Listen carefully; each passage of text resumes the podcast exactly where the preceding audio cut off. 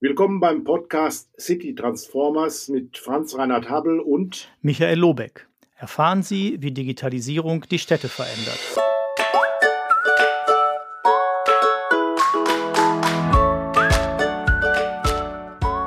Wir begrüßen Sie zu einer weiteren Folge der Podcast-Serie City Transformer. Wir, das sind Franz Reinhard Habel und Michael Lobeck. Auch heute haben wir wieder einen Gast, den ich gleich vorstelle. Zunächst mal, Michael, unsere obligatorische Frage, was gibt es Neues? Ja, Neues. Also besonders schön fand ich ja den Brief von, ähm, vom Bundesdatenschutzbeauftragten an die Bundesregierung, ähm, wo er untersagt, die Facebook-Seite weiter zu betreiben und bin sehr gespannt, wie das ausgeht. Die Bundesregierung hat ja jetzt erstmal gesagt, okay, also sie hat nicht gesagt, ist uns egal, aber sie hat gesagt, das machen wir erstmal weiter und klären das dann wahrscheinlich. Sie haben noch eine Woche Zeit, glaube ich, als, äh, um Einspruch einzulegen ähm, und können dann dagegen klagen gegen den Bescheid. Ähm, so klingt es im Moment, als würden sie das tun. Und dann bin ich mal sehr gespannt, was dabei rauskommt. Wir hatten ja auch schon mal überlegt, ob wir Herrn Kelber mal fragen, ob er auch zu uns kommt, ähm, dass wir das mal diskutieren können. Also das war das eine, fand ich, was ich, was, was neu ist, eine neue Qualität hat. Er hat das zwar schon öfter gesagt, ihr dürft die nicht betreiben, aber jetzt hat er das ja mal ein bisschen vehementer gesagt, seine Position vertreten, dass äh, man Facebook-Seiten eigentlich als öffentliche Einrichtung nicht betreiben darf auf Datenschutzgründen. Also ich habe gehört, dass man offenbar dagegen vorgehen will von Seiten des Bundespresseamtes. Ähm, wie gesagt, die Frist läuft, glaube ich, relativ zeitnah jetzt ab. Wir werden das sicherlich auch in den Medien hören. Interessant ist, dass das Ganze ja eine aufschiebende Wirkung haben wird. Und bis man alle Instanzen durch hat, sind weitere zwei, drei Jahre vorbei. Und ähm, gut, das ist eine Zeit der Unsicherheit. Aber viele Städte haben mich auch gefragt, wie sie denn jetzt vorgehen sollten. Äh, ob sie dem, äh, den Vorschlägen des Datenschutzbeauftragten folgen sollten. Auf der anderen Seite, wenn die Bundesregierung hier zunächst mal klare Position bezieht, äh, warum soll das nicht auch ein Bürgermeister insoweit machen, dass er seine Facebook-Seite weiterlaufen lässt? Also ich sehe im Moment keine Welle durch die Städte und Kreise gehen, die jetzt ähm, dazu führt, dass die Facebook-Präsentationen abgeschaltet werden, sondern es wird so bleiben, wie es ist. Und man wartet sicherlich auf höchstrichterliche Entscheidungen dann auch. Ja, nee, das denke ich auch. Aber ich fand es erstmal jetzt auch sozusagen durchaus Konsequenz, wenn Herr Kelber sozusagen aus seiner Logik heraus sagt, das macht, das ist, nicht, ist nicht, einfach nicht erlaubt, es widerspricht sozusagen geltendem Recht, dann finde ich sehr nachvollziehbar, dass er das so macht. Das ja. muss man dann eben diskutieren. Und äh, wenn das Diskutieren bisher aus seiner Sicht nicht geholfen hat, dann muss er halt seines Amtes walten. Das ist ja nun mal das, was wofür er da ist. So, ne? Ja. Dann schauen wir mal, wie sich das weiterentwickelt. Weil das finde ich ja tatsächlich immer auch eine der spannendsten Fragen, äh, auch bei uns eben der Frage mit der Digitalisierung. Ähm, wie kriegen wir diesen vernünftigen Ausgleich hin? Ne? Dass wir einerseits Daten schützen, aber andererseits Daten benutzen und äh, sozusagen da gut mitarbeiten können. Und das finde ich äh, ein Punkt. Und bisher fand ich die Argumentation äh, von Herrn Kelber eigentlich immer sehr nachvollziehbar, dass er sagte, ganz oft, wenn er hört, es liegt am Datenschutz, äh, sind das vorgeschobene Gründe und äh, es ist der, der Unwillen der Leute, sich damit zu beschäftigen, wie man auch mit anonymisierten und pseudonymisierten Daten hervorragende äh, Dinge arbeiten kann. Also darum fand ich das jetzt, ist mir das, glaube ich, so aufgefallen. Wir haben die Diskussion ja gerade wieder ganz stark bei der Digitalisierung des Gesundheitswesens. Ähm, gerade was die Einführung der elektronischen Patientenakte betrifft, äh, Lauterbach hat ja entsprechende Vorschläge gemacht. Ich finde es gut, dass das Thema jetzt äh, Druck bekommt. Äh, auch hier gibt es natürlich wieder viele ähm, Einsprüche, sage ich mal, und Sorgen und Ängste. Auf der anderen Seite frage ich mich, wenn ich mich äh, umschaue außerhalb von Deutschland, das sind ja alles demokratische Staaten, äh, die auch Recht und Ordnung einhalten. Ähm, wieso das da so läuft und die hier bei uns überhaupt nicht laufen kann. Warum das schon zehn Jahre dauert, bis man überhaupt so weit kommt, wie man jetzt gerade gekommen ist, das wundert mich ein bisschen. Also offenbar ähm, ist es doch etwas typisch deutsch, äh, hier zunächst mal die Bedenken äh, an den Anfang zu stellen, anstatt die Chancen vielleicht auch mal entsprechend zu gewichten. Ich will damit jetzt nicht den Datenschutz hier kleinreden, ganz im Gegenteil. Aber ich will äh, zu mehr Sachlichkeit und äh, auch Vorausschau aufrufen, sich dem Thema objektiv äh, zu nähern, Dinge auszuprobieren im überschaubaren Umfeld, um dann Erfahrungen zu sammeln und dann darauf aufzusetzen, auf das Thema Digitalisierung. Gerade im Bereich Gesundheit wird uns das viel, viel bringen können, glaube ich. Ja, Nee, das finde ich auch. Aber wir haben ja sozusagen, das wissen wir ja auch voneinander, dass wir da sozusagen um diese Mitte leicht in die unterschiedlichen Richtungen sozusagen tendieren.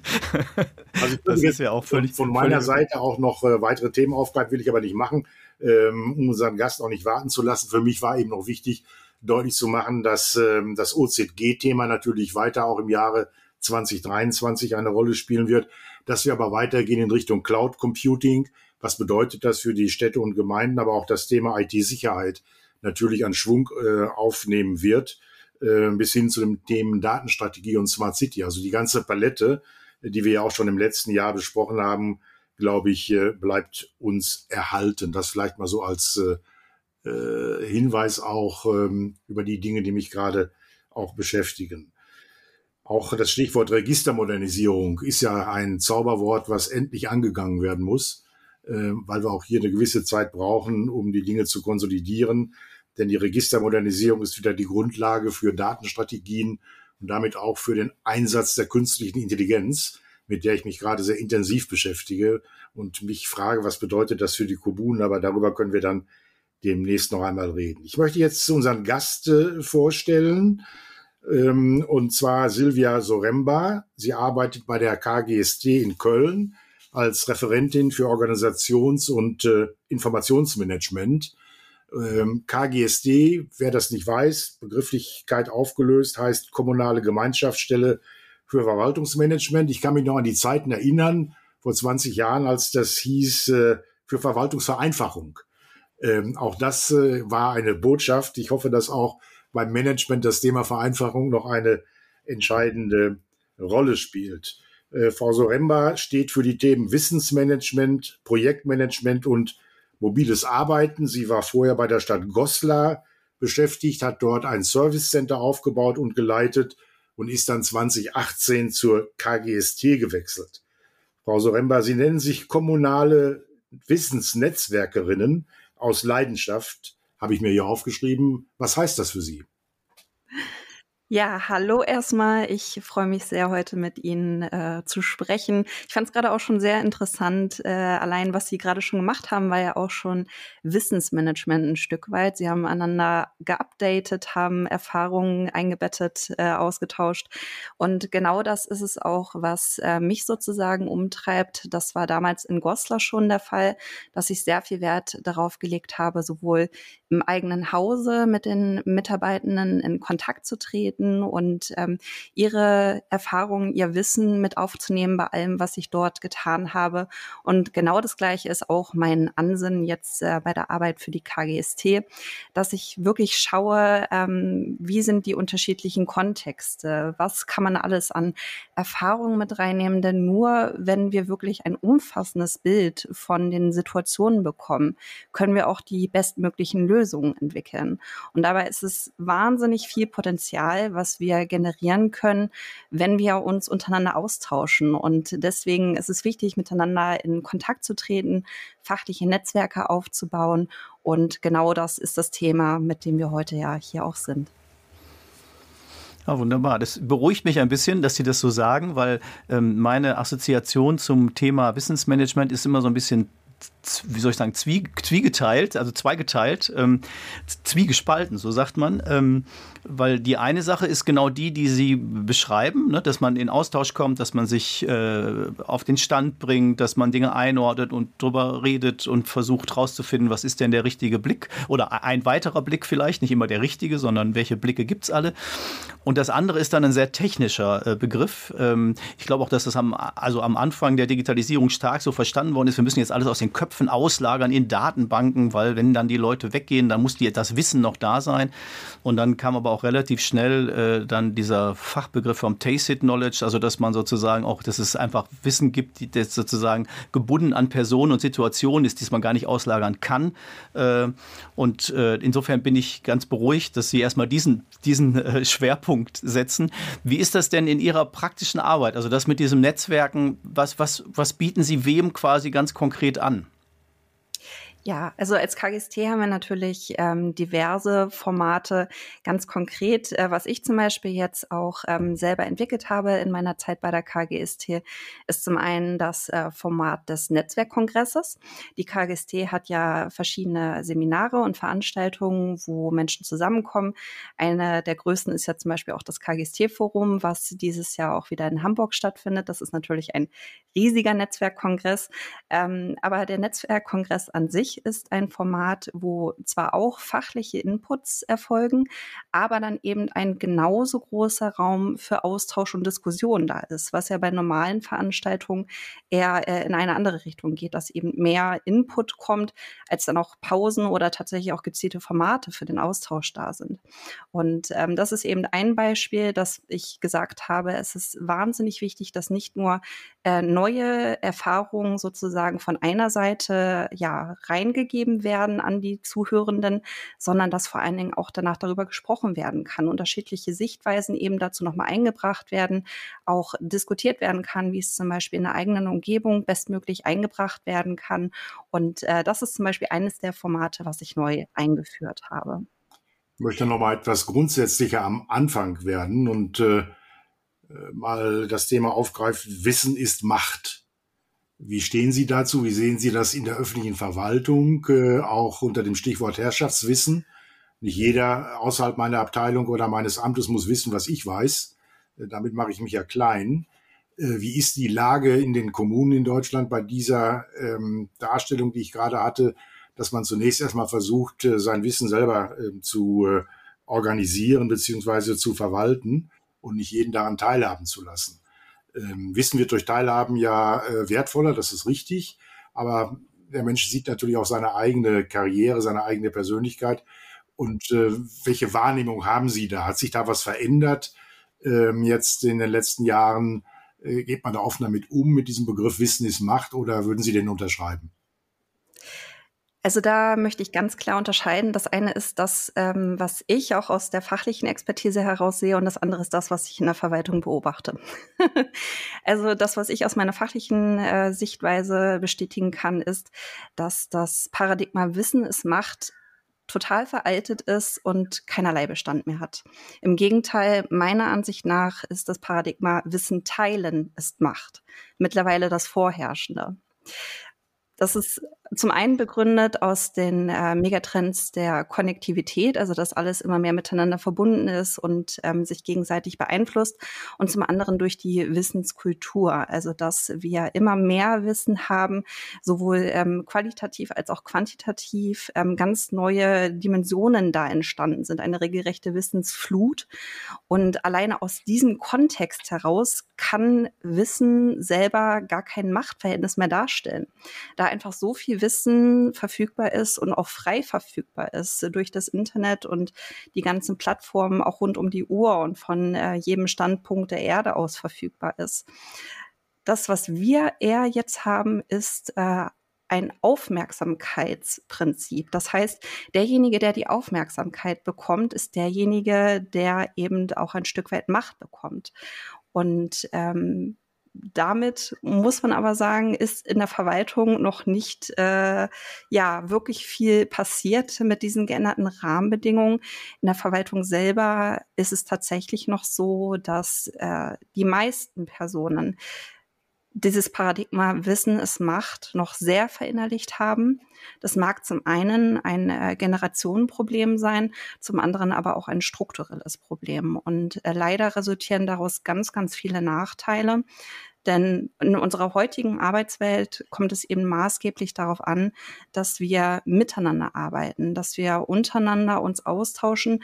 Denn wie eben gerade schon beschrieben, durch die Konnektivität ist es einfach so, dass ähm, die Arbeitsbereiche, die Aufgaben, die Kommunalverwaltung wahrnehmen, nicht mehr losgelöst voneinander betrachtet werden können, sondern wenn es darum geht, ähm, ein zum Beispiel ein neues ähm, Wohngebiet zu planen, dann spielen auch andere Bereiche mit rein als äh, eben nur die Stadtplanung.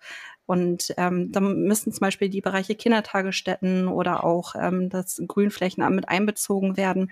Und äh, an der Stelle ist es wahnsinnig wichtig, dass ja wir eben auch deutlich machen, was hat sich verändert, warum ist Wissen ist Macht eben keine tatsächliche Macht mehr, auch wenn sie sich vielleicht für einzelne Menschen noch so anfühlt. Bevor Michael das weiter aufgreift, äh, vorab noch äh, eine Frage. Sie haben von Aufmerksamkeit gesprochen. Ich spreche von Aufmer Aufmerksamkeitsökonomie, ein Begriff, mhm. der ja auch in der Wirtschaft äh, eine Rolle spielt. Wie kann ich auf mein Produkt, auf meine Dienstleistung aufmerksam machen? Müssten wir nicht auch von einer Aufmerksamkeitsverwaltung sprechen? anstatt nur von einer Aufmerksamkeitsökonomie. Wir wollen ja vielleicht heute in diesem Podcast mal einen neuen Begriff prägen. ja, ähm, das äh, ist ein guter Gedanke. Also es geht tatsächlich ja darum, dass wir unsere Aufmerksamkeit auf die Dinge lenken, die eben wichtig sind für die Aufgaben, die wir wahrnehmen. Und in dem Sinne ist es schon wahnsinnig relevant, dass wir den Umgang äh, mit Informationen lernen. Wenn ich allein mal schaue, ich weiß nicht, wie es bei Ihnen ist, wie viele E-Mails Sie pro Tag ähm, bekommen, da dann wirklich die relevanten Informationen rauszuziehen und dann auch zum Beispiel an die Personen weiterzuleiten, die auch äh, diese Informationen noch benötigen. Das das sind ähm, Systematiken, denen müssen wir uns jetzt erst äh, widmen, denen müssen wir uns annähern und neue Rahmenbedingungen dafür schaffen. Das ist ein Problem, das hatten wir vor 20 Jahren noch überhaupt gar nicht. Und äh, deshalb ist es schon sehr wichtig, dass wir da eine ein System aufbauen, uns äh, das genauer vor Augen führen, damit wir auch ähm, zum Beispiel das Gefühl der Überforderung, was ja viele Mitarbeitende haben, eben ähm, in einen Kontext setzen können, damit die Mitarbeitenden auch verstehen, was ist denn da eigentlich passiert? Warum habe ich denn das Gefühl, dass ähm, ich gar nicht mehr hinterherkomme mit den Aufgaben, dass ich irgendwie immer nur hinterherrenne? Wenn man das alles deutlich macht und eben dann auch die äh, Möglichkeiten und Lösungen aufzeigt, die es ja definitiv auch gibt, dann sind wir da definitiv auf den richtigen Weg. Ja, das finde ich auch einen schönen Punkt, äh, sozusagen die, die Mitarbeitenden da mitzunehmen und eben auch mit denen gemeinsam zu gucken, was, wie, wie kann man damit umgehen. Äh, und ähm, ich dachte gerade, als ich das verband, noch vor dem, Hinter, vor dem Hintergrund des Bildes, was ich im Kopf hatte mit Ihrem Netzwerkkongress, weil ich auch immer finde, dass die Pausen zu kurz sind äh, auf Kongressen und die Austauschmöglichkeiten, ähm, dass man da ja auch nicht quasi, man baut jetzt auch nicht ein System auf, mit dem das geht, sondern viele Leute Leute bauen viele Systeme auf und tauschen sich darüber aus und lernen neue Dinge kennen, sozusagen. Ne? Und ich fand ganz schön, ich habe letztens in einem ähm, Blogbeitrag von einer Beraterin, die so im, im Marketingbereich äh, tätig ist, den schönen Satz gelesen, teile, was du weißt und verkaufe, was du kannst. Ja, also das ist sozusagen diese Unterscheidung zu machen, dass wir am Wissen nicht mehr festhalten, sondern einfach genau wie Sie es beschreiben, ich, ich kann es mir eh auch woanders holen, in der Regel so, ja. Ähm, genau. Und ähm, dann ist das eine, eine ganz schöne Sache. Für mich ist noch ein Punkt äh, ganz interessant. Ich habe ähm, in der Vorbereitung unter anderem ähm, gelesen über das Projekt, jetzt muss ich kurz das sagen, ich habe es erst falsch im Kopf gehabt, Wien mag's wissen. Ähm, also das Wissensmanagement der Stadt Wien, die das seit, weiß ich, zehn Jahren versuchen strategisch zu entwickeln. Ähm, und ich fand ganz schön äh, ein so ein, so ein Chart, was ich gesehen habe, mit so verschiedenen Zielebenen dabei. Also einmal geht es um die Aufgabenerledigung. Das ist erstmal nachvollziehbar. Ja? Also wenn wir die richtige Information zur richtigen Zeit am richtigen Ort haben, dann können wir unsere Aufgabe besser erledigen. Aber es gab eben auch noch drei andere Punkte, die da drunter standen. Das eine war nämlich die Kooperation zu verbessern, nach innen und außen. Das ist auch direkt eingängig, wenn ich weiß, wer ist wofür zuständig und so weiter. Ähm, dann den Punkt Transparenz zu schaffen, auch nach innen und außen also um überhaupt voneinander zu wissen. Und letztlich was ich nochmal sehr spannend fand, auch das Ansehen der Kommune zu verbessern und damit auch ihre Position zum Beispiel am Arbeitsmarkt.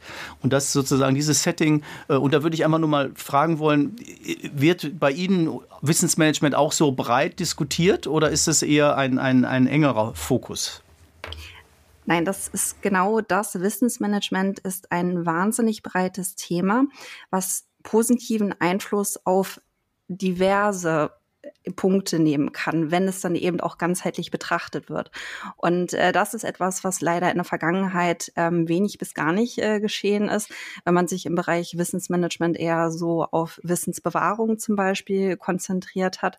Ähm, leider ist es auch so, dass ähm, viele Kommunen noch gar nicht systematisch mit Wissen umgehen, beziehungsweise auch die Relevanz dieser so wertvollen Ressource noch überhaupt gar nicht bewusst vor Augen sich geführt haben. Denn kommunale Arbeit ist Wissensarbeit. Egal worum es geht, ob es um das richtige Pflastern einer Straße, einer Fußgängerzone geht, um die Genehmigung einer äh, Sondernutzung oder um die äh, ja, Erarbeitung einer Strategie, Digitalisierungsstrategie. Es geht immer darum, mit Wissen eben die bestmögliche Lösung und Umsetzung für die Stadtgesellschaft dann auch zu finden. Und ähm, ich nehme gerne diese unterschiedlichen Aspekte, denn das sind ja auch drängende Punkte, zum Beispiel der Fachkräftemangel, wie bekomme ich Personal, wie kann ich Personal dann auch halten.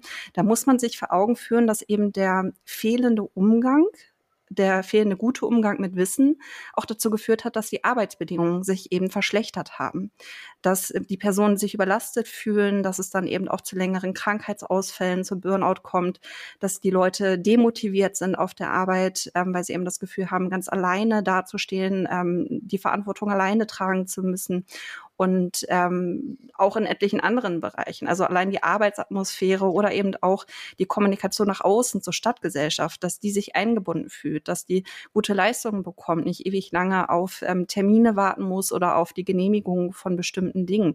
Das alles kann man eben durch gutes Wissensmanagement, durch ein einheitlich verstandenes Wissensmanagement, so wie Sie das eben auch beschrieben haben, ja, bewirken, dass das alles eintritt. Von daher es ist ein wahnsinnig äh, unterschätzter ähm, Bereich und ich freue mich, dass es jetzt immer mehr nachgefragt wird. Also ich habe wirklich in den letzten Jahren, in den letzten anderthalb Jahren vor allen Dingen gemerkt, dass die Anfragen bei mir immer, immer größer werden, dass immer mehr Leute sich dem auch wirklich gezielt widmen. Und ähm, ich hoffe, dass sich das Verständnis davon, so wie Sie es eben gerade auch aufgegriffen haben, immer mehr durchsetzt. Ich finde es ja schlau, ähm, dass äh, Sie Themen bearbeiten, äh, Wissensmanagement, Projektmanagement und mobile Arbeit. Was Sie ja gerade dargestellt haben, es läuft ja alles ineinander. Ähm, wer war denn so schlau bei der KGST, diese beiden oder diese drei Komponenten unter eine Verantwortung zu bringen, Frau Soremba? Das finde ich ja so sehr spannend. Ähm, also zum einen hat es sich so ergeben und zum anderen kann ich genauso gut sagen, es hätte sich mit allen anderen Themen genauso ergeben. Also wenn man alleine Wissensmanagement und Prozessmanagement sich zum Beispiel anschaut. Prozessmanagement ist auch äh, sozusagen ein gelebtes Wissensmanagement, in dem man schaut, äh, wer braucht wann welche Informationen, äh, welcher Schritt kommt nach dem anderen und äh, welche Personen sind zu beteiligen. Auch das ist zum Beispiel Wissensmanagement. Von daher kann ich an der Stelle sagen, Wissensmanagement ist tatsächlich ein Thema, ähm, das geht auch viel in die ähm, Personalthemen mit rein. Also zum Beispiel Personalentwicklung, wenn ich schauen kann, welche Skills haben Mitarbeitenden schon, welches Wissen haben sie schon, ähm, welches brauchen sie noch, um ihre Aufgaben eben äh, fachgerecht wahrzunehmen. Von daher, ähm, das hat sich so ergeben und ähm, ich bin auch sehr froh, denn auch die anderen Themen sind wirklich sehr spannend und machen viel Spaß. Ähm, insbesondere das Projektmanagement geht ja wirklich auch ganz gezielt in die Richtung äh, zu schauen, welche Ressourcen brauchen wir wann, wo, ähm, welche Personen müssen mit eingebunden werden. Also das ist ja auch äh, gelebtes Wissensmanagement an der Stelle. Bleiben wir noch mal kurz bei der Verwaltung, bevor wir sicherlich auf das Wissen der Bürger noch heute eingehen müssen, wie wir das einbauen. Deutschland ist ja ein Land von Förderprogrammen. Und ähm, fast in jedem Förderprogramm, in jeder Ausschreibung steht drin unter Punkt 7 Wissensmanagement. Ich habe so ein bisschen den Eindruck, dass bei vielen, auch in den Kommunen, ah ja, das müssen wir auch noch machen, äh, dass dann dieser Punkt am Schluss noch schnell irgendwo aufgegriffen wird müsste man das vielleicht nicht sogar umdrehen, dass man diesen Wissensverteilungsanspruch eigentlich äh, zum Kernbereich einer Fördermaßnahme macht, um damit äh, in der Diffusion in die Fläche gehend viel erreichen zu können. Also eine Verbreitungsstrategie im Grunde genommen auch mit dem Hinterkopf nicht nur hat, sondern sie auch äh, praktisch umsetzen möchte. Wie, wie sehen Sie das? Ist die Lage noch so, dass das noch, naja, bei den Kommunen nicht die Relevanz hat oder sehen Sie, dass, dass das wächst und man dem Thema doch höhere Aufmerksamkeit schenkt. Ja, es ist auch wieder ähm, zwei Seiten einer Medaille. Zum einen ist es tatsächlich so, dass ähm, das von den Kommunen halt auch an der Stelle sehr niederschwellig, wenn überhaupt dann äh, ausgeführt so wird, so nach dem Motto, das sind die Mindestvoraussetzungen, die ich da erfüllen muss und ähm, ich versuche das irgendwie hinzubekommen, aber mit denen auch nicht unbedingt die große Aufmerksamkeit.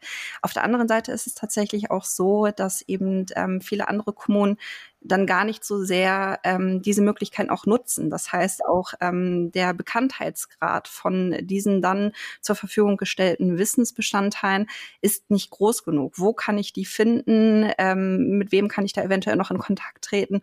Und zum Beispiel auch die Aufbereitungsform. Denn äh, was man sich vor Augen führen muss, ähm, Wissen, was dann explizit gemacht wird, also zum Beispiel in Form von einem Dokument dann zur Verfügung gestellt wird, sind erstmal wieder nur Informationen und die liegen dann irgendwo, äh, sei es online, sei es ähm, ja keine Ahnung, wo sie dann eben auch abgespeichert werden. Und sie werden erst dann wieder zu wissen, wenn jemand sich damit beschäftigt, also diese Informationen dann wieder aufnimmt und in den einen Erfahrungskontext äh, mit einbezieht. Und ähm, viele Angebote, wo eben dann ja Informationen liegen, die eben aus diesem Programm kommen, sind relativ unattraktiv.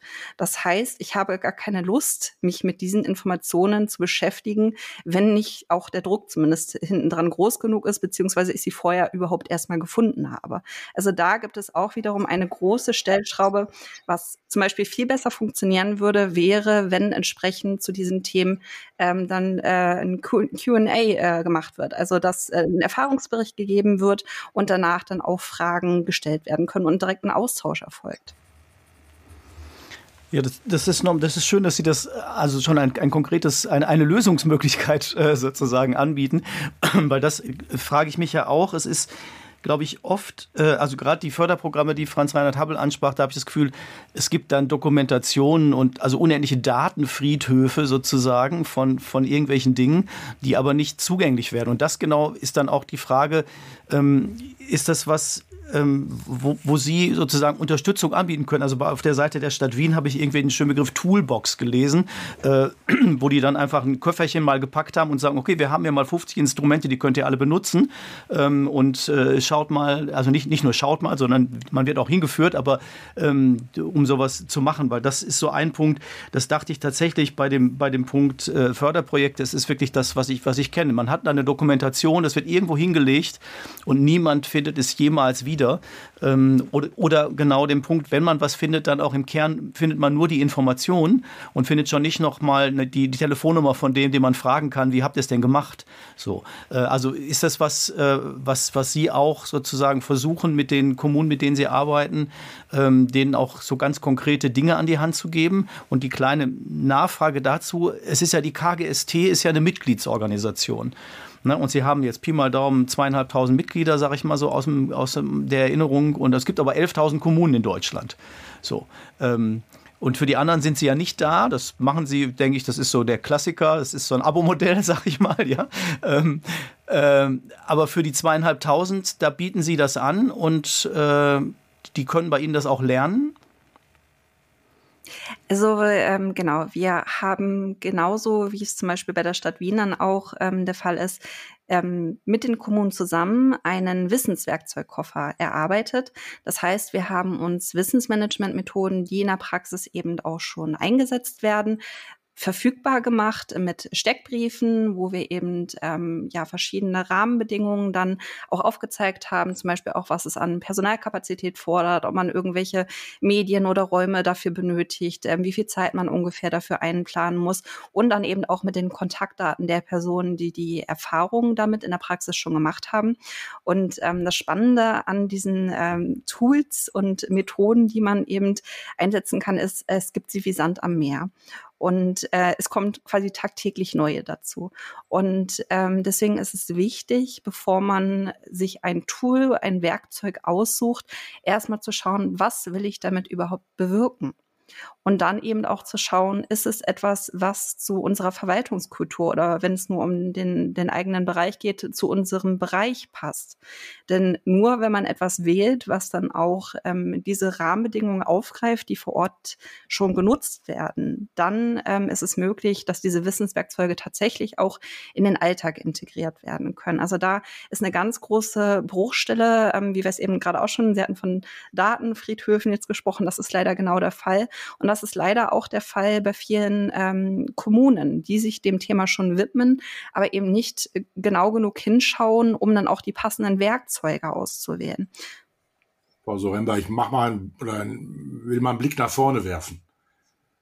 Ähm, könnte es nicht sein, dass alles das, was wir hier diskutieren, sehr strukturiert diskutiert wird und dann auch entsprechende Konsequenzen gezogen werden, Dinge aufgebaut werden, ähm, Informationen äh, transparent bereitgestellt werden, äh, uns viel Arbeit kostet. Äh, die Alternative, es gibt die Cloud, da packe ich alles rein, was in der Verwaltung künftig irgendwo äh, verschriftlicht oder per Daten erkennbar ist. Und alles das, was wir hier gerade diskutieren, macht die KI. Die KI ist äh, tausendmal schlauer als äh, Soremba, äh, Lobeck und Hubble zusammen sozusagen.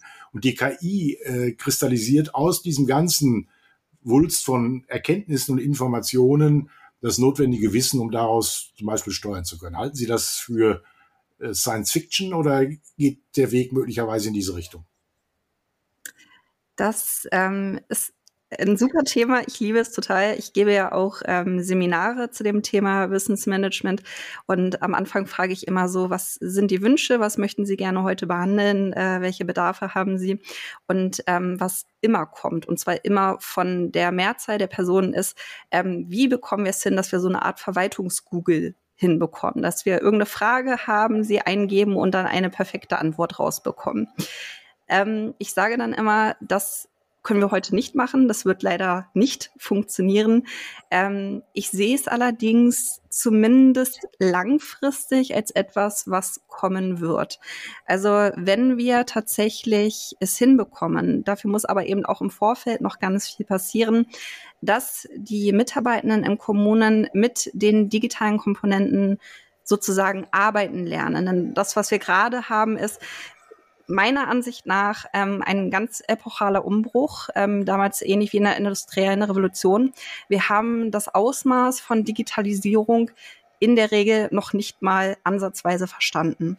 Genau, also das ist ähm, eine Komponente, wo wir eben noch ganz viel investieren müssen, dass die Mitarbeitenden auch tatsächlich damit umgehen können, dass sie befähigt sind, die Mechanismen dahinter zu verstehen, damit sie dann eben auch entsprechend eingesetzt werden können.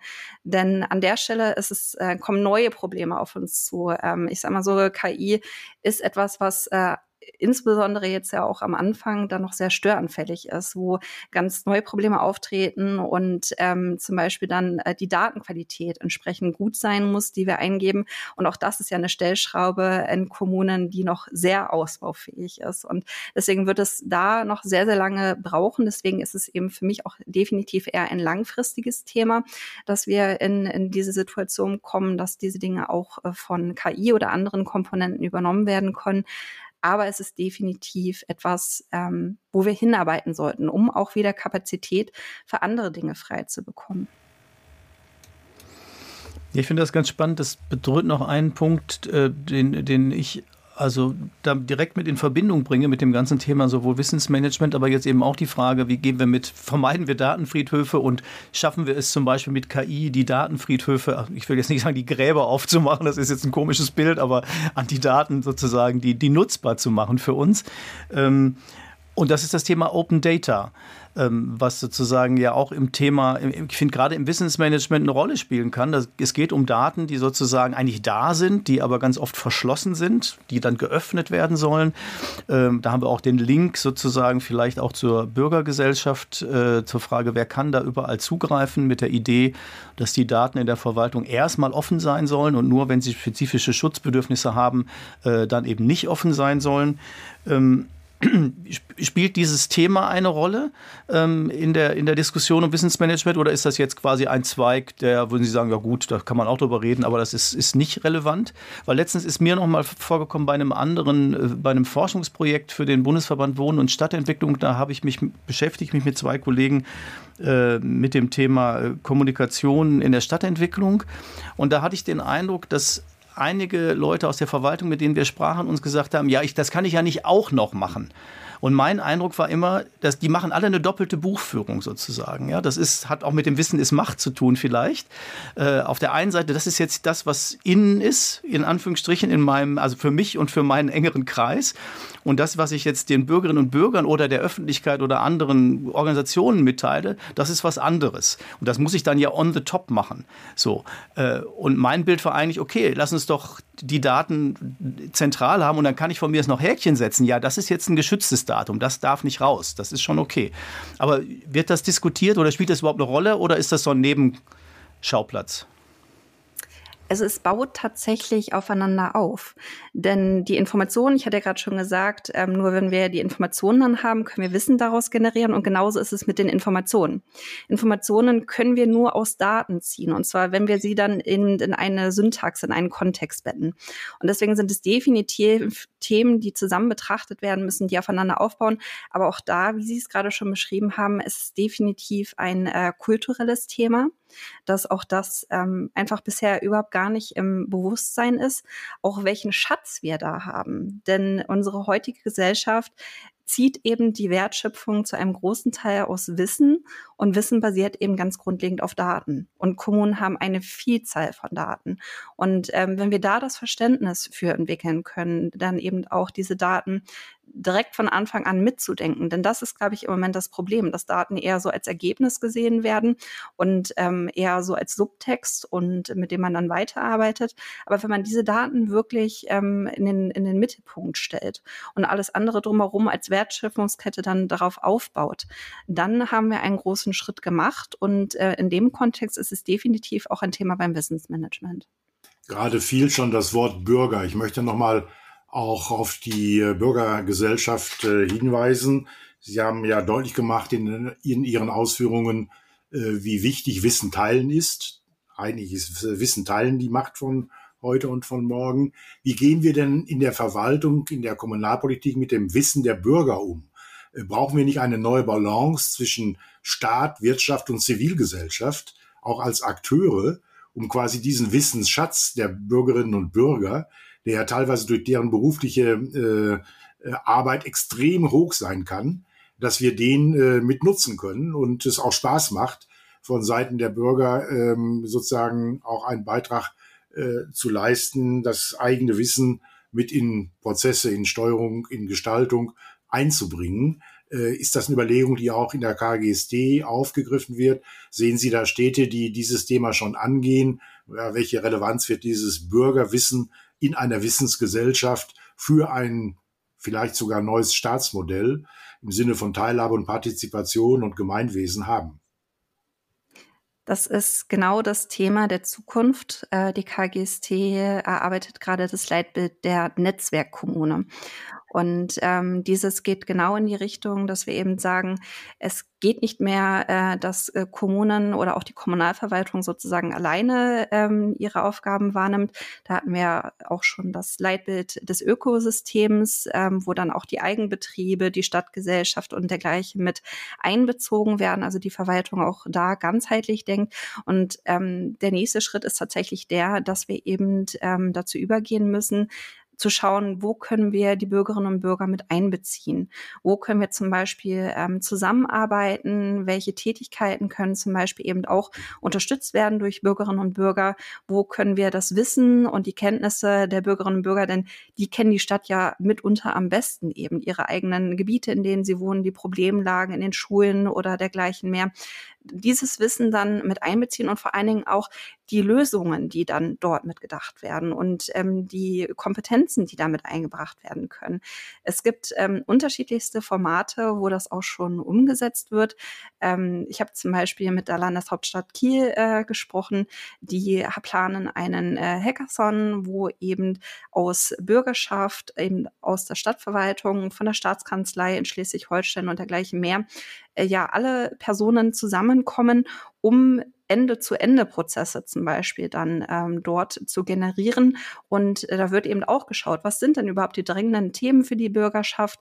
Wo sind die Probleme, die vielleicht bisher ähm, bei den Anträgen auftreten? Und wie können wir das Ganze dann eben auch bestmöglich umsetzen, sodass es niederschwellig ist, dass es äh, auch in den Verwaltungsalltag integriert werden kann? Das ist zum Beispiel eins dieser klassischen Beispiele, wie Netzwerkkommune dann auch gestaltet werden kann. Wenn ich Ihnen zuhöre, dann habe ich den Eindruck, Sie sind eigentlich ganz zuversichtlich, was das Thema angeht. Also es ist nicht so, dass Sie denken, oh je, hier habe ich jetzt alle vor mir sitzen und die wollen das alle nicht und ich rede da wie auf die Kuh irgendwie ein, die ich bewegen will, sondern eigentlich klingt es so, als sehen Sie viele Beispiele, wo, wo sich viel bewegt. Das ist definitiv äh, der Fall. Ähm, ich muss aber auch sagen, ich, ich brenne für das Thema. Also es ist wirklich etwas, ähm, wo ich schon seit Beginn meiner beruflichen Laufbahn einfach das größte Potenzial drinne gesehen habe und ich auch sehr froh bin, dass ich das bei der KGST eben auch ähm, für alle Mitgliedskommunen weiterentwickeln kann ich habe, ähm, um dieses Thema halt auch präsenter zu machen, in den letzten Jahren diverse ja, Anläufe genommen, Formate entwickelt und äh, Gespräche geführt, das Thema immer wieder auch in anderen Formaten der KGST, in Innovationszirkeln, in Vergleichsringen äh, eingebracht, um eben auf diese vielfältigen positiven Wirkungen dann auch hinzuweisen. Und so langsam habe ich das Gefühl, dass das Thema eben äh, ankommt und ähm, dass das Interesse daran groß ist. Wichtig ist dabei eben aber auch zu sehen, ähm, Wissen ist etwas, was menschengebunden ist. Und deswegen ist es wichtig, dass wir die Menschen dabei auch in den Mittelpunkt stellen, bei allen Dingen, die wir da planen und denken. Und ähm, gleichzeitig haben wir eben das Problem, da haben wir ja gerade auch schon drüber gesprochen, dass die kulturellen Bedingungen, die Arbeitsrahmenbedingungen in vielen Kommunen leider dem noch etwas entgegenstehen, beziehungsweise teilweise sogar sehr entgegenstehen, dass auch äh, Versuche von den Mitarbeitenden, einzelne Mitarbeitende machen das eben auch schon sehr intensiv, sich zu vernetzen, interkommunal, aber zum Beispiel auch mit der Privatwirtschaft Ideen auszutauschen, Wissen auszutauschen, dass das noch sehr negativ äh, gesehen wird. Und da bin ich gerade dran, ähm, eben ja zu vermitteln, deutlich zu machen, wo die großen Vorteile darin auch liegen. Und ähm, ich, äh, ja, das ist so, so ein kleiner Dämpfer, den ich jetzt hatte. Die KGST ist seit Februar dabei, eine ähm, eine Kampagne zu realisieren, die Mittwochmotivation. Die wird äh, vor allen Dingen auf der Plattform äh, LinkedIn eben äh, vorangebracht. Und ähm, da laden wir eben die Kommunen dazu ein, jeden einzelnen Mitarbeitenden, der eben auch schon auf der Plattform ist, also schon mal den Schritt gewagt hat, sich da irgendwie öffentlich äh, zu machen und auch mal in den Austausch zu gehen, einzuladen, die Erfolgserlebnisse miteinander zu teilen. Ähm, ganz egal wie groß oder klein, um eben einfach so ein bisschen sich auch herantasten zu können, zu erleben, Mensch, es passiert nichts Schlimmes, wenn ich mal irgendwie einen Kommentar auch einstelle oder mal einen Daumen hoch irgendwo gebe und ähm, dann auch zum Beispiel Wissen selber sichtbar mache. Gleichzeitig ist es so, ähm, es gibt ja auch immer mehr ähm, Kommunen, die sich zum Beispiel mit diesem Thema, äh, offiziell wird es Amfluencer genannt, äh, von diesem Begriff Influencer abgeleitet, ähm, ja, zum Beispiel so ein bisschen Einblicke zu geben, wie vielfältig Verwaltungsarbeit auch sein kann und dass es eben nicht nur Grau- und Schreibtischarbeit ist und äh, dass die öffentlichen Verwaltungen sehr viel mehr zu bieten haben und auch gute Arbeitsrahmenbedingungen bieten können. Und ähm, das ist ein Thema, was gerade noch sehr am Anfang ist und was auch ein bisschen mühsam ist. Aber wie Sie gerade schon gesagt haben, ich bin sehr optimistisch, denn jeder, der selber erlebt hat, wie wertvoll es ist, mit anderen dort in den Austausch zu gehen, sich äh, diese fachlichen Netzwerke aufzubauen, die man dann auch ganz leicht aktivieren kann, wenn man zum Beispiel selber irgendeine Info braucht oder Unterstützung braucht, irgendwelche äh, Vorschläge sammeln möchte. Wer das erlebt hat, der will nie wieder ohne. Und von daher hoffe ich, dass nach und nach immer mehr Personen diesen Effekt auch äh, persönlich einmal spüren können, damit wir da eine Graswurzelbewegung hinbekommen. Denn es wird leider keine Top-Down-Bewegung äh, werden. Dafür ist diese dieses Paradigma Wissen ist Macht äh, noch zu sehr etabliert in Kommunalverwaltungen. Aber das setzt so ein Mindset äh, oder Change voraus, auch bei allen Mitarbeiterinnen und Mitarbeitern, denn äh, jeder Deutsche sieht ja zunächst mal äh, in jeder Chance zunächst eine Krise. Ähm, und wie können wir das drehen? Haben Sie da ein Patentrezept für uns zum Schluss dieser Sendung? Uh, ein Patentrezept. Ähm, Tatsächlich nicht. Tatsächlich geht es darum, dass jeder Einzelne sich eben auch ähm, damit beschäftigt, was eben ähm, zu dieser aktuellen Situation geführt hat. Da bin ich auch dabei, ähm, das Ganze in einem Bericht sozusagen einmal systematisch aufzurollen, dass auch ähm, sozusagen jeder nachvollziehen kann, warum sich seine Arbeitsumgebung so entwickelt hat, wie sie sich entwickelt hat und da dann eben auch Lösungen aufzuzeigen. Und ähm, Veränderung beziehungsweise auch äh, das Erlernen neuer Dinge wird ja von vielen Menschen noch recht negativ ähm, gesehen. Und in dem Zuge möchte ich einfach äh, darauf aufmerksam machen, dass es ähm, etwas sehr Positives sein kann, wenn man eben ähm, diese Weiterentwicklung, die ist da, die wird auch immer schneller. Ähm, wenn man sich zum Beispiel anschaut, IT-Kenntnisse ähm, haben im Schnitt nur noch eine Gültigkeit von einem Jahr. Danach muss man sich neues Wissen aneignen, um eben mit ähm, den technischen Komponenten, die man auch ähm, zur Erledigung der Arbeit heranzieht, äh, vernünftig eben arbeiten zu können. Und ähm, wenn Menschen das verstanden haben und aber eben auch verstanden haben, ähm, was sie tun können, um eben ja lebensbegleitend äh, zu lernen. Ich sage nicht so gerne äh, lebenslanges Lernen, weil das klingt so nach lebenslänglich verknackt werden, sondern wirklich begleitend ähm, zu den einzelnen Lebensphasen, zu den einzelnen Arbeitsphasen, sich äh, das Wissen anzueignen, was sie dann eben brauchen und was für sie auch interessant und spannend ist. Ähm, da ist, glaube ich, so dieser große Punkt. Und ich hoffe sehr, dass ich den äh, mit meinem Bericht und durch die einzelnen Maßnahmen, die ich jetzt ergreife, wie eben zum Beispiel die Mittwochmotivation, vermitteln kann. Die Zeit äh, dieses spannenden Gespräches, Frau Soremba, ist leider vorbei. Bevor äh, Michael das letzte Wort hat, äh, ich hatte ja am Anfang gesagt äh, und äh, die Übersetzung äh, dargestellt, kommunale Gemeinschaftsstelle, damals für Verwaltungsvereinfachung. Heute heißt sie kommunale Gemeinschaftsstelle für Verwaltungsmanagement. Können Sie sich vorstellen, dass sie 2030 lautet kommunale Gemeinschaftsstelle für Wissensmanagement? ähm, tatsächlich wäre das äh, spannend, aber ich glaube nicht, dass das den Punkt trifft. Denn an der Stelle ähm, ist es so, dass wir natürlich verschiedene Management-Disziplinen äh, brauchen, die wiederum ja aber dann ähm, sozusagen vom Rahmen des Wissensmanagements dann begleitet werden. Von daher ähm, ist Wissensmanagement mehr als äh, Rahmen zu verstehen, der Umgang mit Wissen und äh, hat natürlich dann aber seine Basis dann auch, äh, um dann die Managementmethoden aufzusetzen aber ähm, ja, ich glaube, es ist etwas, was zwar im Bewusstsein sein sollte, aber eben dann doch auch nicht das vordergründige Thema in Verwaltungen ist. Das wäre vielleicht ein Thema auch für den KGSD-Kongress 2023 im September in Hamburg mit 4000 Teilnehmern, die größte Veranstaltung in Deutschland, auch dieses Thema dort aufzugreifen. Michael, du hast das letzte Wort. Ja, auch von meiner Seite vielen Dank, Frau Soremba. Ich fand das ein sehr interessantes Gespräch. Ähm, und an die Zuhörerinnen und Zuhörer Falls Sie noch mal einen Themenvorschlag haben, schicken Sie uns einfach eine E-Mail an info@habelundlobeck.de, die erreicht uns beide. Und ansonsten wünsche ich Ihnen jetzt äh, teilen Sie das, was Sie wissen, ähm, damit wir alle voneinander profitieren können. Und ich wünsche Ihnen noch einen schönen Tag.